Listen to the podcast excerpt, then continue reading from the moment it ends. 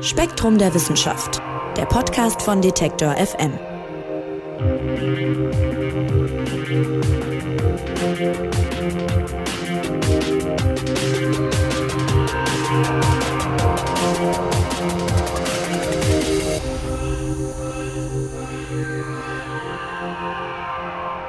Hallo und herzlich willkommen. Ihr hört eine neue Ausgabe des Spektrum Podcasts von Detektor FM und Spektrum der Wissenschaft. Mein Name ist Marc Zimmer und ich freue mich wie immer, dass ihr dabei seid. Wir gehen heute auf eine kleine Zeitreise und zwar ungefähr 2400 Jahre zurück in der Zeit, also ungefähr ins Jahr 400 vor Christus, so um den Dreh.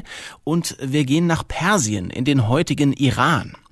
Dort steht im Nordwesten des Landes, so Richtung Kaspisches Meer und dem heutigen Aserbaidschan, auch gar nicht so weit von der Türkei entfernt, ein Salzbergwerk. Auch damals schon, 400 vor Christus, wie gesagt, wurde dort Salz abgebaut und an diesem Tag, an diesem konkreten Tag, zu dem wir jetzt hingehen, kommt es zu einem Unglück. Drei der Salzbergleute werden verschüttet, mindestens drei, als das Bergwerk einstürzt. Und über diese drei wollen wir sprechen, und zwar mit Spektrum-Redakteurin Karin Schlott. Hallo Karin. Hallo Marc, grüß dich. Karin, du nennst unsere drei Bergleute Farshid, Navib und Aram. Und die Archäologinnen und Archäologen nennen sie Salzmann 3, 4 und 5. Vielleicht beschreib uns doch erstmal ein bisschen den Ort da im Nordwesten des Irans und was ist mit den Salzmännern am Tag dieses Unglücks passiert. Also wir befinden uns in der Region Sanjan. Das ist, wie du schon dachtest, im Nordwesten des Iran. Und wir gehen in ein Salzbergwerk. Das liegt heute bei dem Dorf Cherabad.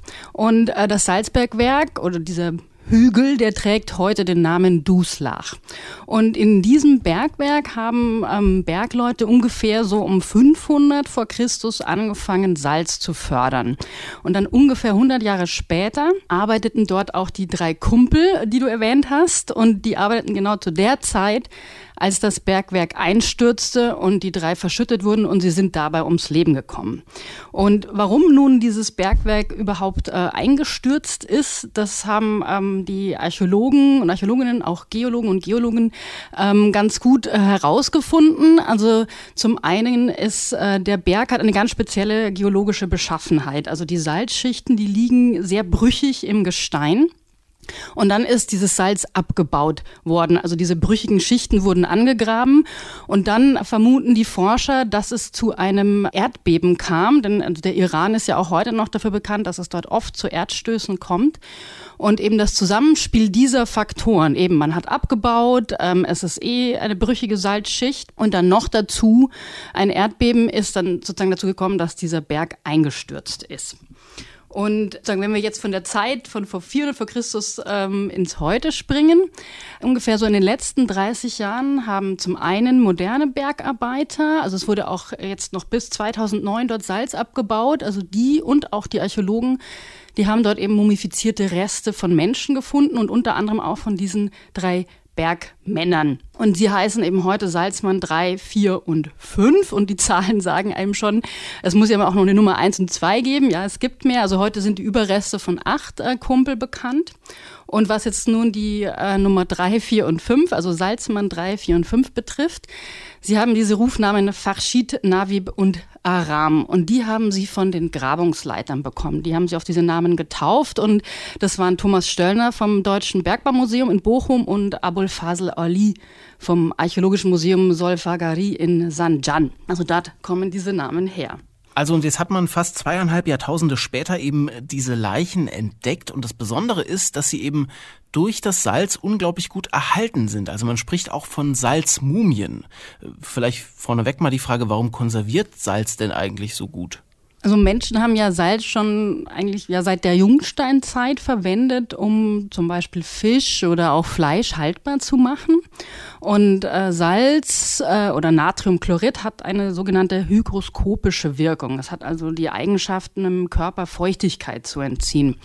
Und was jetzt die Mumifizierung betrifft, dann kennt man das vielleicht besser aus dem alten Ägypten. Und dort haben die Einbalsamierer ja ebenfalls einen toten Körper idealerweise so 35 bis 40 Tage lang mit Natronsalz bedeckt und auch ausgefüllt damit das Salz dem Körpergewebe das Wasser entzieht und dann austrocknet und dann so konserviert.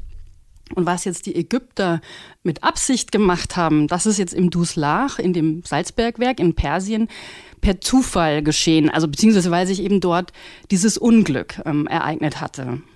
Ja, und wie gut die erhalten sind, das zeigt ja auch im aktuellen Magazin Spektrum äh, Geschichte. Das gibt's übrigens gerade auch überall zu kaufen, wo es Zeitschriften gibt und natürlich auch auf äh, spektrum.de sei an der Stelle mal kurz empfohlen. Und im Heft zeigt ihr Bilder von diesen Salzmumien. Da ist zum Beispiel ein Junge, etwa 15 Jahre alt, und der liegt da wirklich wie eingefroren. Also man muss sich das vorstellen, der ist so ganz beige, aber sogar von der Kleidung ist noch was erhalten. Und er streckt wirklich so ein bisschen die Arme nach oben, als wollte er sich gerade vor herabstürzenden Steinen oder so schützen wollen. Und an anderen Salzmumien sieht man sogar noch die Fingernägel und es zeichnen sich sogar so Fingerabdrücke so ganz leicht ab. Also das ist schon Wahnsinn, wie, wie gut das erhalten ist. Teilweise auch die Mimik im Gesicht und, und Haare, die sind natürlich ausgeblichen, aber die sind irgendwie noch da. Und weil das alles so gut erhalten ist, äh, können Forscherinnen und Forscher da wahrscheinlich wahnsinnig viel dran ablesen, nehme ich mal an. Nimm uns doch mal mit. Also, wer waren denn unsere drei eingangs beschriebenen Salzmänner? Wie sahen die aus? Was haben sie so gemacht? Ja, also von ähm, Navib, das ist der sogenannte Salzmann 3, da hat man rausgefunden, dass er bei seinem Tod auch gar nicht so alt war, nur 18 bis 22 Jahre.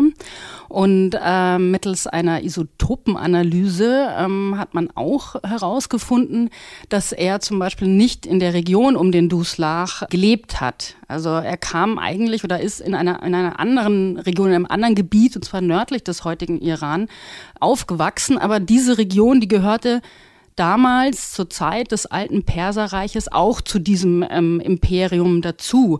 Und ähm, man hat auch so einen ganz ähnlichen Befund, haben die Forscher bei Aram gemacht. Das ist der Salzmann 5. Der war ungefähr 40 Jahre alt, als es zu dem Unglück im Bergwerk ähm, kam. Und er kam auch nicht ursprünglich aus dem Nordwest-Iran. Und das, ähm, als hätte man es gewusst, das trifft auch auf diesen 15-jährigen Jungen zu, den du eben an, äh, beschrieben hast und den eben die Archäologen um Thomas Stöllner Fachschied oder Salzmann 4 getauft haben. Also alle drei sind nicht ähm, aus dieser Region. Das ist so ein ähm, Ergebnis, äh, das die Forscher über diese Salzmänner bekommen haben. Ja, du schreibst in deinem Artikel das sind praktisch Arbeitsmigranten gewesen, ne? Aber äh, vielleicht muss man das nochmal noch mal ausführen. Also was spricht genau dafür? Und du hast das Reich da angesprochen. Äh, um welche Kultur, um welches Volk, welches Reich handelte es sich da denn überhaupt? Also in der Zeit, als das Bergunglück geschehen ist, also um 400 vor Christus, da befinden wir uns im alten Perserreich und dieses Reich wurde von einem Herrschergeschlecht äh, regiert, den sogenannten Achämeniden. Also die haben im 6., 5. und 4. Jahrhundert vor Christus dort äh, geherrscht und das Reich selber, das ging von was heute Türkei ist bis was heute ähm, Pakistan ist. Soweit hat es sich erstreckt und ähm, zusammengebrochen quasi oder übernommen wurde es dann von Alexander dem Großen, so 331, 330 vor Christus. Das nur so als historische ähm, also Einhängung, wo wir uns ähm, befinden zu jener äh, Phase.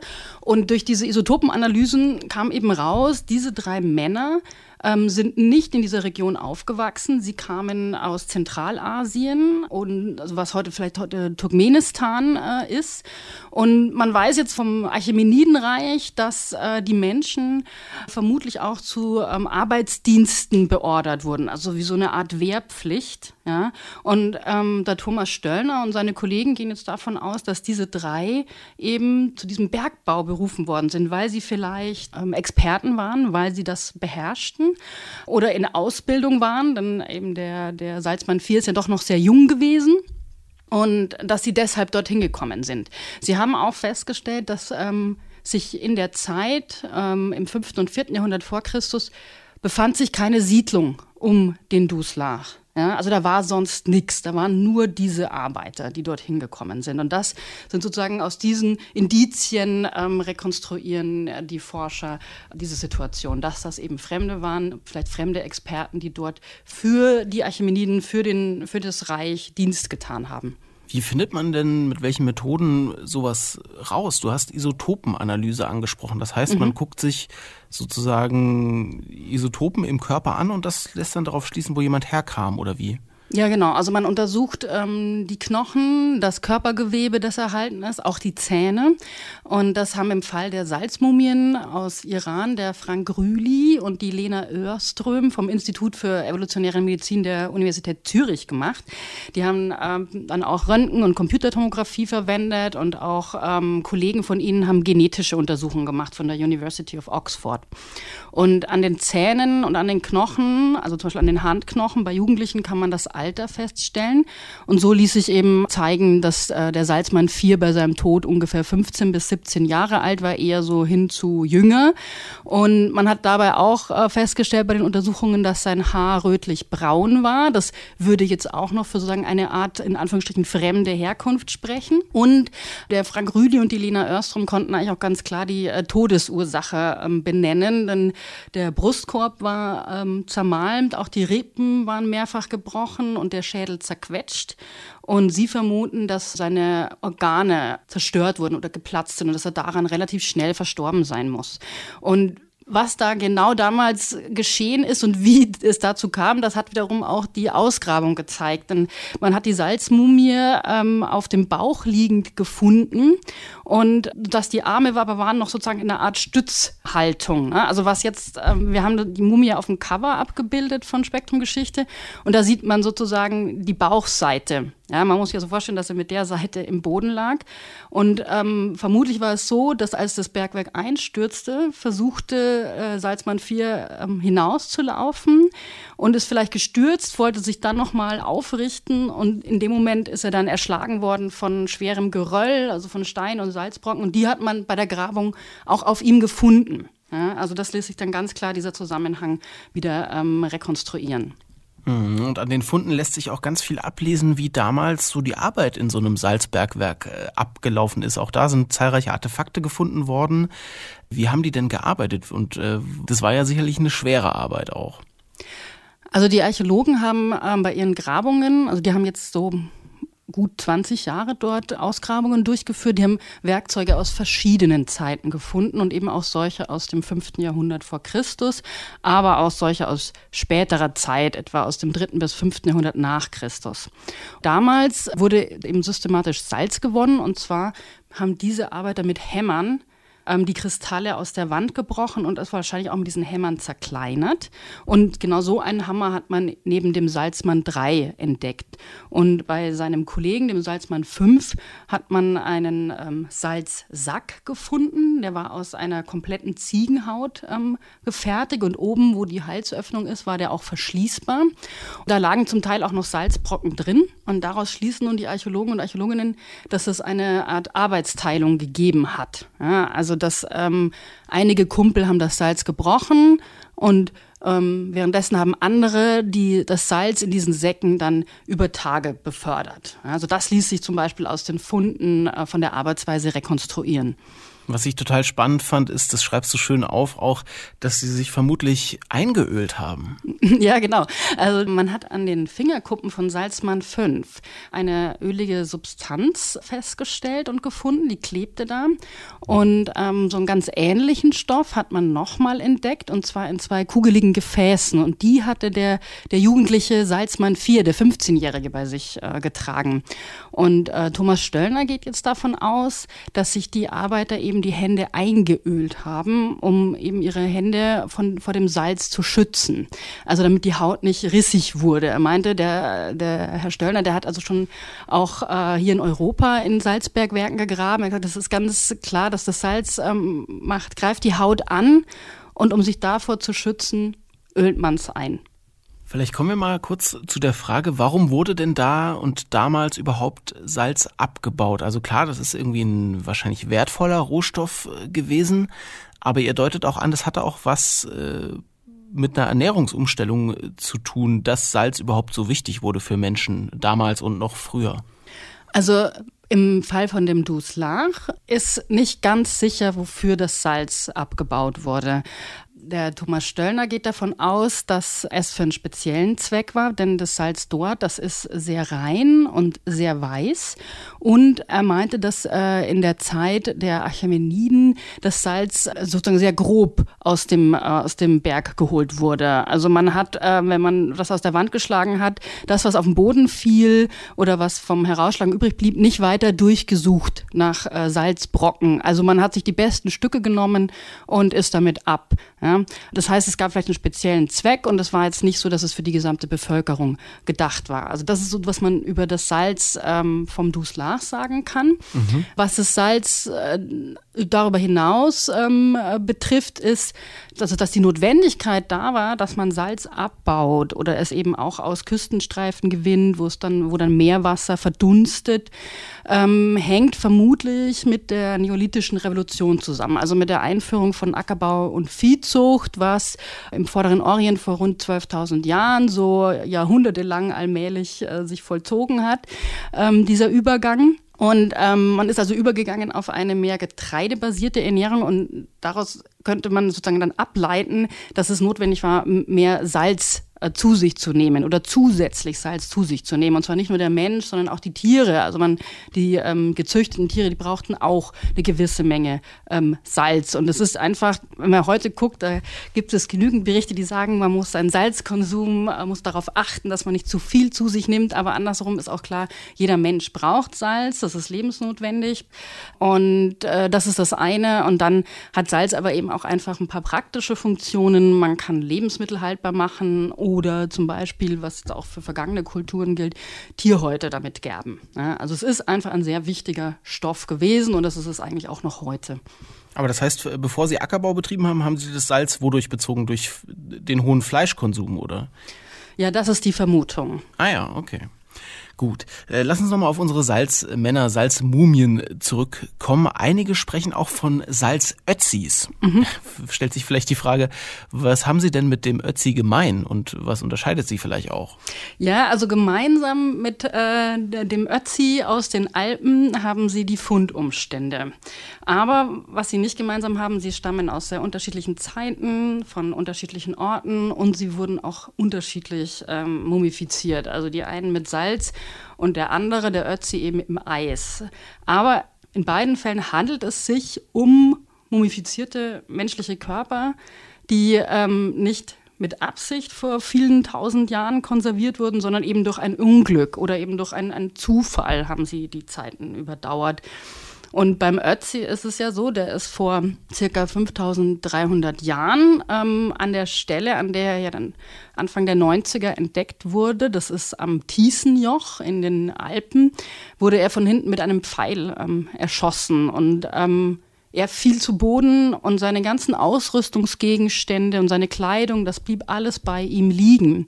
Und anhand dieser Funde und anhand der Mumie vom Ötzi ähm, konnten Forscherinnen und Forscher eben unglaublich viel über den Alltag der Menschen in der Jungsteinzeit rausfinden. Und so ganz ähnlich ist es eben auch bei den Salzmumien aus dem Duslach. Ich will jetzt nicht sagen, dass äh, Mumien aus Grabkontexten, wie man sie jetzt eben aus, vor allem aus dem alten Ägypten kennt, dass die jetzt nicht spannend sind.